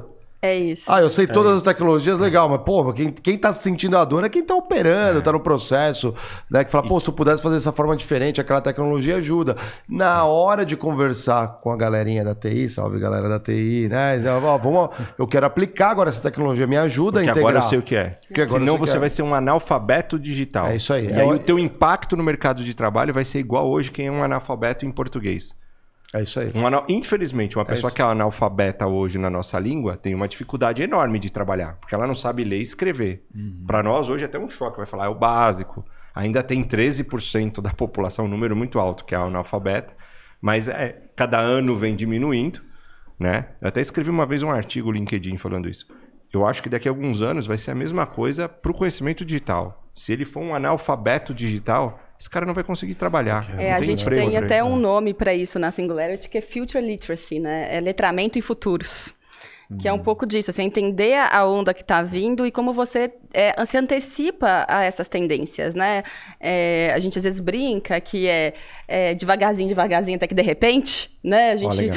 acha que, que as coisas aconteceram de repente. Agora, de repente, está todo mundo falando de metaverso e, e temos que trabalhar é. isso. Mas como é que você não viu esses sinais? Como é que você não viu isso chegando, né? Como é que a liderança ainda não entendeu que isso estava chegando e, como é que- e por que não se preparou para esse movimento? Então, é, eu, por isso que eu bato muito na tecla da questão do, né, eu que trabalho com, com liderança, do repertório da liderança. Não necessariamente você tem que ser um desenvolvedor, você tem que entender de tudo. Não, não tem que entender, até porque não dá tempo de entender Não dá tudo. tempo. É, é humanamente impossível, mas você tem que ter a leitura do que está acontecendo para saber conectar as pontas e contratar as pessoas certas, investir na- na- nas áreas certas, né? E tomar decisões mais assertivas, porque eu acho que a liderança de hoje, né, gente, assim, ela está vivendo é, um contexto que sem precedentes históricos. Né? É muito volátil, é muito complexo, uma série de coisas acontecendo juntas. Ninguém domina tudo. Ninguém né? domina Muita tudo. É, e você e precisa assim- desse banho de loja, né? Eu fico um pouco preocupado também do ponto de vista da extensão do conhecimento da, da humanidade ao longo dos tempos, porque a velocidade foi muito grande, a aceleração de coisas novas e essa mudança cada vez mais acelerada, né? E você tem parte relevante das pessoas, pega o Brasil mesmo, as pessoas, elas não, muitas vezes não sabem ler e escrever. E antigamente, antigamente a distância até uma graduação ela era talvez a distância mais longe. Verdade. Agora, é, você, além de ter que saber ler, escrever e se graduar, você precisa ter fluência digital. Exato. Então, olha só o tamanho do gap que vai se formando entre as pessoas que hoje não têm uma educação básica decente e essas pessoas que estão aqui tocando a- o futuro da, da humanidade. Vai ficando cada vez mais difícil, né? O, o Harari fala que essas pessoas começam a ser irrelevantes. Não é nem desempregadas, é Exato. irrelevantes, cara, porque elas não têm utilidade para o mercado. Né? Então você imagina o desafio que vem pela frente por conta disso, né? É, o Harari fala, fala inclusive, falou numa expo que a gente trouxe o Harari para o Brasil em 2019. Ele falou, né, que a gente tem uma, uma revolução em curso, então, assim, uma vai acontecer, inclusive, ele falou em 2023 e outra em 2050 da AI, né, de inteligência artificial, que vai fazer com que as pessoas tenham que rever o- os seus tempos de carreira, né, que você vai ter 10 carreiras eh, diferentes ao longo da sua vida, porque isso vai mudar um monte de coisas. Então, é- esse- essa necessidade pelo aprendizado, ele é real, né? E acho que essa coisa do gap que você trouxe é uma reflexão aqui que eu acho que daria um outro podcast, porque realmente é, ele- a gente está aumentando esse gap, né? Que é um problema, acho que social aí, muito importante. Mas o fato, eu acho que o, o que está posto é que a gente tem que ter essa, essa agilidade de aprender, né? Tá aberto a aprender e aprender de tudo mesmo, para não, não, não ficar refém dessas novas situações, né? E isso se dá quando você, você desperta a forma como você aprende. Às vezes eu fico vendo, aí, até muito baseado na- no que o Harari fala, que eu acho que viraram aquelas listas de competências e habilidades que você tem que aprender ao longo da vida. E cada ano tem uma ou outra nova, né? Mas eu acho que a habilidade zero, antes de qualquer coisa, é a habilidade de aprendizagem. Cognitiva, é você é. aprender a aprender. Aprender a aprender. Como você aprende? É o learnability. Eu já fiz um artigo uma vez que eu falava Olha isso. Era habilidade de learnability, learnability, aprendi, eh, né, a habilidade, Habilidade de de aprendizagem. aprender. Porque às vezes a gente cria, eh, né, da forma como você trouxe, por exemplo, a gente cria essa ansiedade, né? Como é que eu vou dar conta de tudo isso? E isso gera um- também um problema muito grave, que é essa autocobrança de que você tem que ser bom em tudo, que você tem que aprender tudo, que você tem que aprender tudo muito rápido. Mas eu acho que a partir do momento que você volta e olha, quais são os mecanismos que eu aprendo? Aonde eu aprendo melhor? O que, que eu tenho que buscar para aprender? Qual é a minha forma de aprender? Aí eu acho que você torna esse caminho um pouco mais leve e, e menos dramático, né? Porque a gente tem a tendência de olhar tudo isso, algumas pessoas vão correr atrás do aprendizado e outras vão paralisar porque eu não vou dar conta. Então eu acho que tem uma reflexão aí também de falar assim, como você aprende, né? Quem Exato. E, e- e quando eu falo daquele negócio da diligência, É diligência isso. é, necessariamente a habilidade de dizer não. E, e tipo assim, do it. Só que, para as pessoas curiosas, pessoas que gostam de vários temas, isso é muito difícil, ainda mais num mundo onde você, você entra. Cara, você tem acesso a um monte de coisa. Tipo, Perde o foco, né? então, cara, você começa a olhar aquele livro, puta, quero ler aquele livro, quero ler aquele outro também, não sei o quê, eu quero fazer aquele curso, puta, quero assinar aquilo. E aí você fica sem norte e você fica disperso. Então, acho que é, talvez o mundo ofereça algo pra gente hoje que seja o maior desafio é, que nunca, nunca antes, que é a precisamos ser diligentes com o que vai levar a gente a- ao, ao topo da nossa carreira, enfim, é o que a gente quer, quer vir a ser no futuro, né? Acho que saber fazer escolhas, né? É, Porque exatamente. antes eu acho que a gente não tinha essa variedade, você era escolhido. Né? Você É. tinha poucas possibilidades. Acho que agora tem um, o poder, essa autonomia, ela é muito legal, mas ao mesmo tempo nem todo mundo aprendeu a fazer escolhas. Sim. Né? E, Melhor E- ser e- conduzido, né? mas às vezes é mais fácil ser conduzido. E me diga, como é que faz pra é, participar da Singularity? É uma vez por ano? Dura quanto? É, tem vários tem vários produtos esse que eu falei para vocês que é o IP né o Executive Program que é um programa voltado para alto executivo ele tem que acontece três vezes por ano. Então olhem lá Singularity o Brasil com z.com.br que vocês vão ver ali tem o, o portfólio a- já tem o cronograma para 2023 agora fora isso né a gente acha que a gente tem que trazer esse conteúdo para mais gente. Então a gente tem alguns cursos eh, digitais para quem quer entender disso e pode começar amanhã. Então, temos o Fundamentos do Pensamento Exponencial, fundamento, Praticando a Visão Exponencial, que quem já leu aquele livro do Salim Ismail, né, Organizações Exponenciais, eu brinco que é o Organizações Exponenciais de forma didática, fácil, para você entender o que, que são as organizações exponenciais. Então, rapidinho, você faz um curso digital com certificado da Singularity e consegue entender eh, de que mundo é esse que a gente está falando, o primeiro passo. Acabamos de lançar um que é super legal, que inclusive seria um bom é, convidado aqui para essa mesa, que é o Eduardo Ibrahim, que é um expert nosso da Singularity, um professor nosso da SU Brasil, que fala de economia exponencial, que ele dá essa ideia macro, Vai, né? O que, que é a coisa da economia, por que, que isso está impactando negócios. A gente acabou de lançar esse programa, que também é um programa digital, que também está aberto aí para todo mundo. Chama Economia Exponencial. Economia- Economia exponencial. Porra, Diego nem vai excelente. gostar desse. Né? Nossa, Esse aí, eu Diego. piro, meu. Você vai pirar e Eu você vai adorar a conversa com o Edu, assim. Eu, vai- Acho eu acho que você vai gostar. Já tá convidado, Edu. Já é, exatamente. Viu, Eduardo? Tô te vendo, você que não fala que não. E, e aí, além do, do Economia Exponencial, a gente tem um em parceria com a Forbes, que é de liderança, que é o é, Leading the Future, que é liderando o futuro, que aí é uma, uma certificação dupla, né, entre Singularity e Forbes, que a gente fala um pouco dessa habilidade da liderança em lidar nesses cenários complexos, né, em como que a liderança trabalha nessa ideia da nova economia, que é a economia de base tecnológica. Legal, legal. E queria falar um pouco a, a parte de marketing de vocês, né? Você também lidera o time de marketing, né? Como... Por acidente. É? Por esse... Ah, é isso que as empresas não mostram. Não conta, conta. conta Ah, pra porque gente. você é a head de coincidências. É, é, a rede de coincidências, tá vendo? É, é. ou assim, Conta um dá, pouco essa história então pra acidente, gente. não, acidente. tá, é a caixinha que tá- vai caindo pra, e vai assumindo, né? É, é, o que as empresas não contam, é Exatamente. justamente isso, né? Não, eu brinco, mas é realmente, eu falo, gente, como é que eu vou ser diretora de marketing se eu não estudei marketing na minha vida, né? Eu, eu, me- eu me formei em relações internacionais. Aí você fiz a- fez um micro. Fiz a carreira toda. Eu Microlearning. tô fazendo vários microlearnings diários para isso. Mas aqu- aquelas coisas da empresa moderna, né, gente? Da, da mudança o tempo todo, na estrutura, da- de você tentar responder às mudanças, a gente entendeu que conteúdo é o core da HSM. E eu sou diretora da área de, né, de conteúdo desde a sua fundação, 2016 para 2017. Então, assim, eu sou uma pessoa que sempre cuidei da área de conteúdo da HSM. Entendendo que a HSM era uma empresa de conteúdo, eh, teve uma mudança no marketing, a diretora do marketing saiu numa época, e meu CEO, né, o meu chefe, falou assim: olha, eh, some, assume aí interinamente, porque eu acho que tem tudo a ver conteúdo com marketing. Do fato, a gente foi fazendo isso, e nesse interinamente eu estou há dois anos frente à diretoria do marketing. Porque, é, Aprendendo diariamente isso, que é um negócio muito difícil, né, gente? Quando você fala de marketing, de growth, de marketing digital, também é um outro mundo.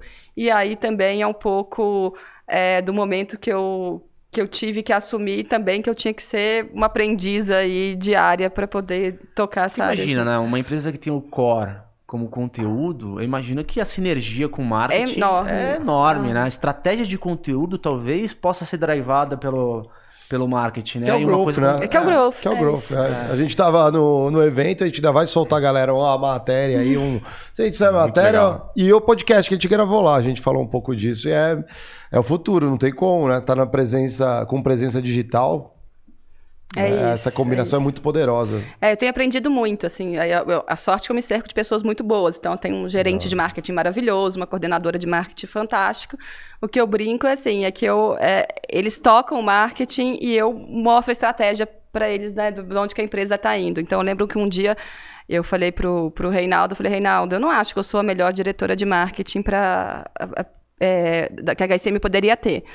Aí ele falou: você é a melhor diretora de marketing que o gerente tal e a coordenadora tal deveria ter. Então, porque muito você legal. conhece a estratégia e consegue fazer a conexão com o conteúdo. E nessa, né, eu acho que a partir dessa escolha a gente vai aprendendo diariamente. É, eu estou estudando marketing depois de já estar numa posição de marketing, né? Então é, é o poder mesmo desse aprendizado contínuo. E tem sido uma, um desafio super legal, tenho aprendido muito. Deixa eu fazer uma pergunta nessa, nessa linha do digital, até para vocês também a percepção, né? Eu vejo que tem uma parte é, que realmente ainda está sendo ah, descoberta, porque é tudo muito novo, então tem muito de testar, usar, ajustar, né? Vai pivoteando, vai pivotando até você achar a mão certa no digital, porque, né? é, tem coisas que vêm talvez até mais do marketing clássico, os estudos, e tem coisa nova que está surgindo, tem por isso que tem tanta gente nova que vai dando certo. Mas eu acho que tem um pedaço que você vai depender de uma bola de cristal, porque ela muda em qualquer alteração de algoritmo de uma plataforma, né? Aí que mora quem que se adapta mais rápido. Seria isso, um jogo do, da, da evolução, mas assim, é, pisando no acelerador a 300 por hora, né? É bem isso. é, né, trocar o pneu com o carro andando o tempo todo. E a gente às vezes muda, muda a plataforma, muda, muda a realidade do, do- negócio, de como, da, da estratégia, e muda o portfólio, enfim, eu acho que. Tem tempo é, de fazer testando- benchmark, por exemplo? Não tem tempo. Pesquisa de mercado, como, né? Não tem nem Não como, dá né? tempo Não mais. tem nem como, né? No Brasil. Então, se alguém falar assim, ó, sei exatamente, ó, desconfie, né? Desconfie, porque. É, não é tá bem assim. Hoje em dia ninguém sabe nada. Agora, quem se dá bem é que tá testando tudo, né?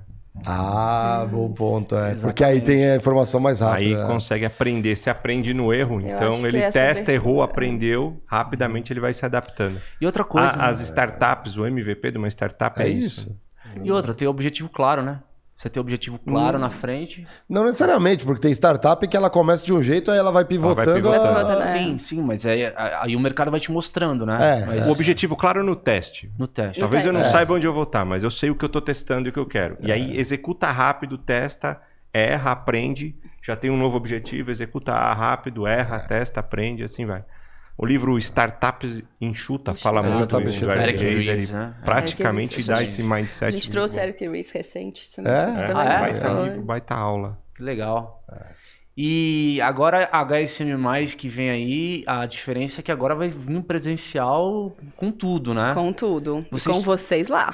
Ah, junto, Quais são junto. os dias? Fala aí pra quem tá assistindo Já a gente. 22 e 23 de novembro, tá chegando. Pertinho. E Falta aí, galera, pouco. vamos cobrir lá. Qual que é o público esperado desse ano? É, a gente 5 mil pessoas Ó. é, presenciais, mais a turma online, né? Vamos Uhum. abrir alguns conteúdos aí para online.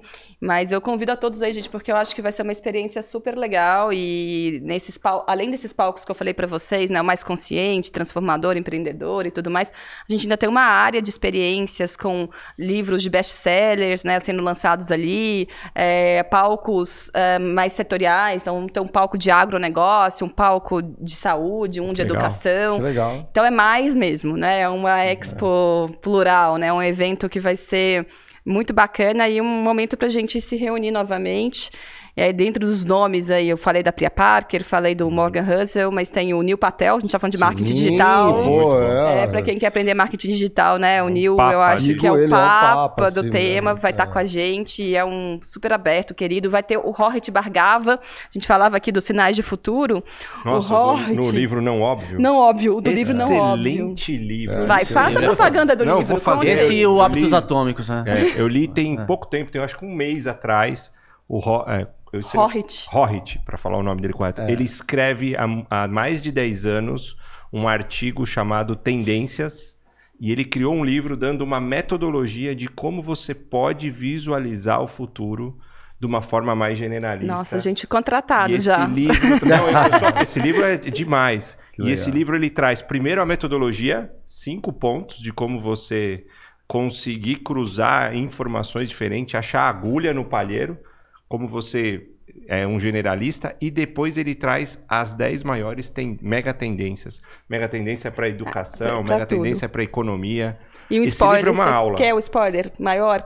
É que ele, um monte de brasileiro vai pra onde assistir o Horrit? No South by Southwest, lá em Austin, uma- no Ah, Texas. Uma das palestras sim, mais. Que é março, né? agitadas. E mais agitado. Mas quando vai ser agora? Eu Acho É que março, é, é março. março. De E 2023. que é uma das palestras mais esperadas. O Horrit vai antecipar o que ele vai mostrar em março pra gente aqui Oh. no Brasil em novembro. Oh, então ele já vai Sem trazer. precisar comprar uma passagem para ir pro? Texas, olha sem aí. pagar ó. em dólar. Sem pagar em dólar, vai ouvir. Acho que um dos autores mais.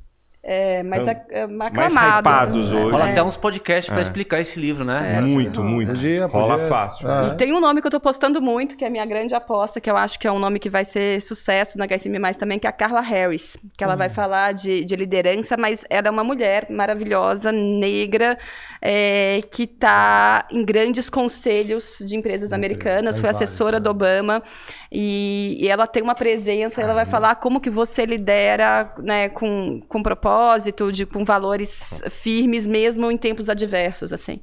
Então, acho que ela vai trazer também uma, um posicionamento super legal. Tô apostando muito na Carla e no Horrit. Legal. Não Marião, percam. Vamos um- fazer um ritual aqui, galera. Não, eu- eu quero perguntar o seguinte: a expectativa do Critique lá na HSM, eu quero saber. Ai, a expectativa é a maior possível, né? Ainda mais agora que você já tem todo o spoiler de tudo, como é que vai ser, vocês já vão chegar Ah, não, lá gente, jogando. Transmissão ao vivo, entrevista Sério, com todos Pode os falar pro. Reinaldo. Um abraço, Reinaldo. Cara, a gente tá muito feliz de participar do evento. Com Acho que é, certeza. é uma puta, digamos, um Uma honra. né? degrau, uma honra mesmo, porque Pra é um exemplo, é um, é, um, é um evento referência.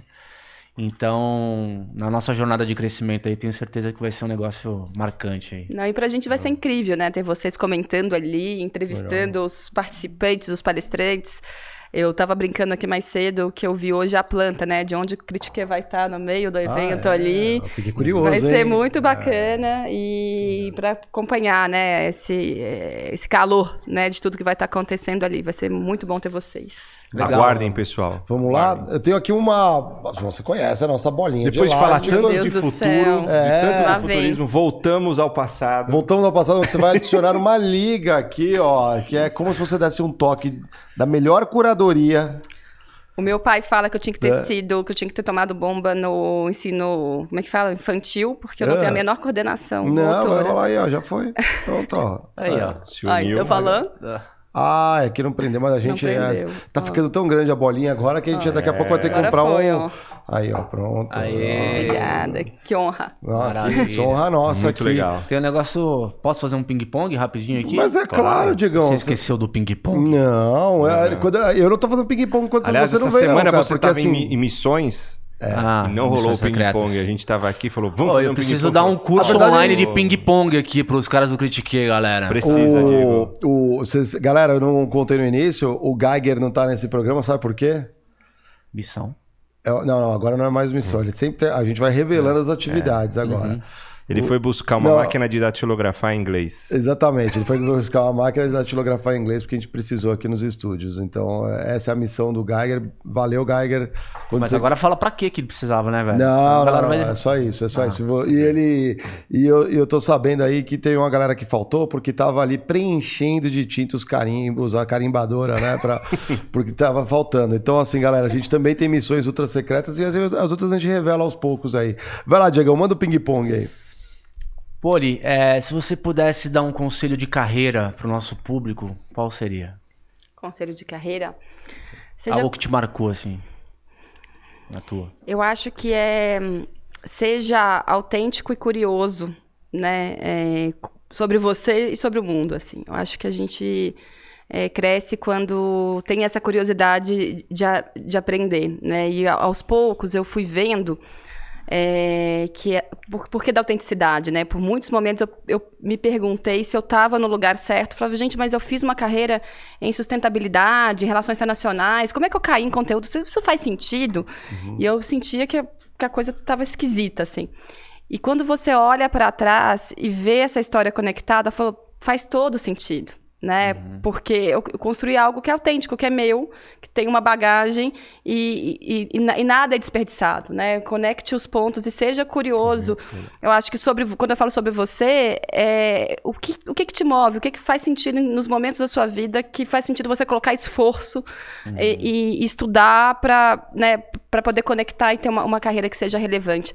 Então, eu acho que a autenticidade, né? Ser você e uma coisa que é, citei meu pai aqui rapidamente, mas é algo que ele me falou, que eu vi. Outro dia eu encontrei uma carta que meu pai, louco, me escreveu uhum. aos sete anos, quando eu tinha, eu acho que era formatura de pré.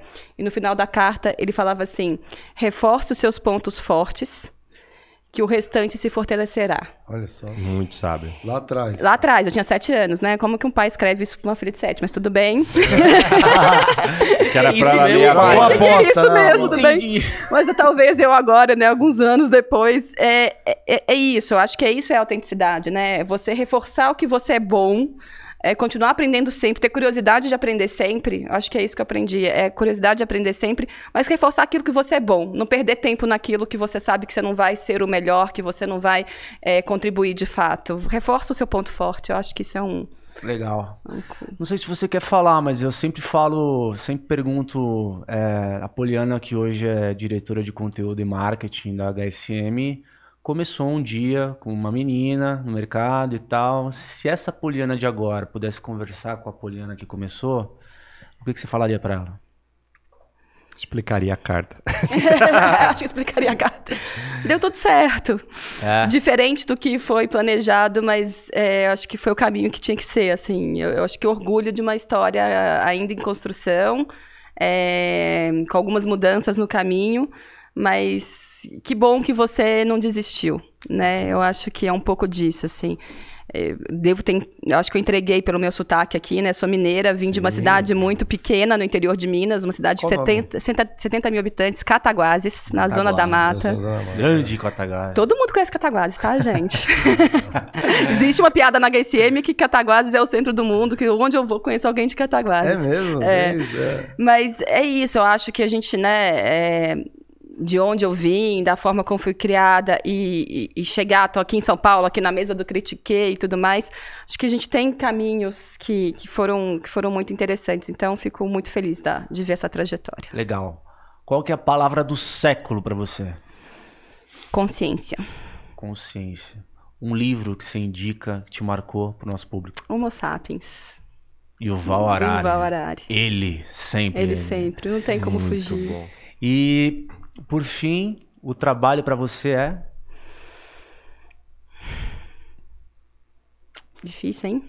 O trabalho para mim é é propósito, é, é, faz parte da minha vida, não é a minha vida, mas eu acho que é uma forma de colocar o, o que eu acredito em movimento. É isso. Obrigado. Muito legal. Obrigado, Obrigado pela presença. Sensacional. Foi um baita de um papo aí, né? É, deixa eu entregar uns presentes, presentes, aqui também, né? Pô, ah, tenho. É, lógico, o convidado vem aqui, ó. Essa daqui, ó, a canequinha do Critique pra você. Deixa eu abrir aqui, senão não, não tem como, hein? Ibi, aqui, ó, não sei. Ah, agora foi. Agora eu posso te apresentar ah, aqui a canequinha. Obrigada. E um Philip Mead, aqui um hidromel, esse é de frutas vermelhas aqui, premiado internacionalmente. Ah, que chique. Né? Um hidromel na bebida dos vikings, bebida do, do, da primeira bebida é um né, do, da humanidade aí, ó. Que coisa chique, ah, você, né, você falou de sapiens, né? Essa foi a primeira desenvolvida. Tá vendo? Agora vai ter um monte de gente querendo na minha casa agora. É. ter mostrado. Obrigada pelo presente. Caramelo. Pode, pode Pode experimentar que você vai gostar. Vou gostar, vou, depois eu conto para vocês. Adorei a caneca, obrigada. É muito bacana, gente. Legal. Obrigada pelo convite. Não, Foi ótimo estar Portas aqui. abertas, a gente vai se ver em breve também. Então, é, é, aquele, aquela saudade não vai dar dia tempo. Dia 22. Um Oi? pouco mais. A pior das hipóteses, dia 22. Exatamente, exatamente. Um pouco mais de um mês estaremos juntos. É isso aí. Eu quero saber da minha diretoria aqui, dona Beatriz. É, a, a nossa Qual galera, é a agenda quem manda aí, aqui é a produtora. Quintou, sextou, o que, que vem pela frente? Não, vem aqui, vem aqui. Tá. Segunda-feira, galera, a gente vai ter um papo muito bacana com o Carlos Bush. Vamos falar de vendas aqui, né? Entrar um pouco. O Barra estava comigo na Growth lá nesse dia e a gente entrevistou ele. A gente estava lá antenado no que estava acontecendo durante o evento e aproveitamos né, a base do Critique. Aliás, galera, vocês viram aí o último episódio do Primo Rico? Não, não que ele tá no Flow, A ele tá maioria lá, né? dos podcasts aí, os grandes podcasts. Você Roy que é Hunters, viciado é. em podcast. Analytics Talk, Roy Hunters, Primocast saiu hoje. Todos esses podcasts lá da Growth Conference foram gravados pela equipe do Critique que tá aqui. Queria dar os parabéns para essa equipe. aqui, ó. E você vai ver a Critique, marquinha meu. do Critique Critique, em aqui, todos ó. os grandes podcasts aí. Fica de olho. É isso aí. E abraço, né, um, e, e vamos reconhecer, né, o time aqui, Bia, Baita Tainá, trabalho o aí. Harry, o Parabéns aí Pedrão, time o Christian, todo mundo que apoiou. Tem alguém que você fala assim, não, Bia, não gostei do desempenho. A gente depois leva para o Diego, então Ah, vai ser punido.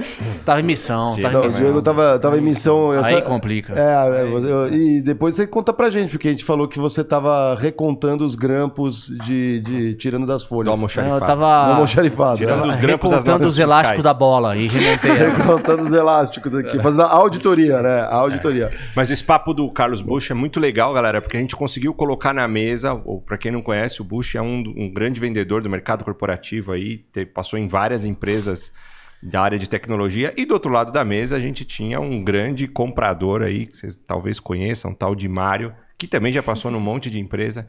Então foi pela Ah, primeira vez eu foi- vi um grande bate-papo aberto de compras e vendas, desvendando os seus mistérios aí. Então, se você é comprador ou vendedor ou gosta desse mercado corporativo, assiste esse episódio de segunda-feira aí que vão aparecer várias dicas e vários segredos. É. E foi troca franca, né? Baixamos o escudo, foi. tiramos as legal. luvas, tirou os óculos e foi ali, vendas e Só um compras. podcast para fazer Só um isso. podcast para proporcionar isso, né? Foi bem legal mesmo. Foi um papo muito legal. E na quarta-feira a gente vai fazer um news de classe, categoria aqui, sempre atualizando vocês na nossa leitura Critique. Criticando é o primeiro passo para uma transformação. Então a gente faz isso aí com o que está rolando de notícias relevantes do universo do trabalho e afins. Certo, Diegão? Hey ho! Ah, sexta-feira, já vamos antecipar. Já. Vamos lá, de Bia, pode falar. José Cirilo, CMO da Mind. Gente, aí estamos em casa. José Cirilo, sexta-feira, Semão da Mind. Ele é ex-Seara, ele é ex-PG, trabalhei com ele lá, veio da Gillette, um cara, assim, um cara de marketing muito fera, muito fera, recomendo. Baita nome, baita presença, vou me sentir em casa aqui, é só diversão. Na época lá a gente às vezes eu, eu, eu ia, tava num jantar, vou contar, vou antecipar, tava num jantar com o fornecedor, num lugar que você nem imagina, assim. Chegava lá, tava ele com o time de marketing jantando também. Olha. Falou, falou assim, olha só, se eu estivesse fazendo líder. coisa errada, ele ia, né, ele é em todos os lugares. Eu falei, você escolhe todos os mesmos restaurantes. Acho que a gente convive nos mesmos restaurantes. Um, um mini coração pra você, Cirilo. e é isso aí, galera. Obrigado mais Obrigado. uma vez. Quer a Poli. deixar- Quer deixar... Mídias, redes? não? LinkedIn, LinkedIn, Poliana TikTok. Abreu, vocês me acham. Ah. Poliana Reis Abreu, eu acho que tá no LinkedIn. Instagram é poliana.abreu, mas só vai ter foto da minha filha lá, gente. Vai no LinkedIn que eu acho que eu compartilho coisa mais legal. Legal, obrigado, Poliana. Obrigada. E vamos que vamos, né? Ô, Pedrão, solta o som aí.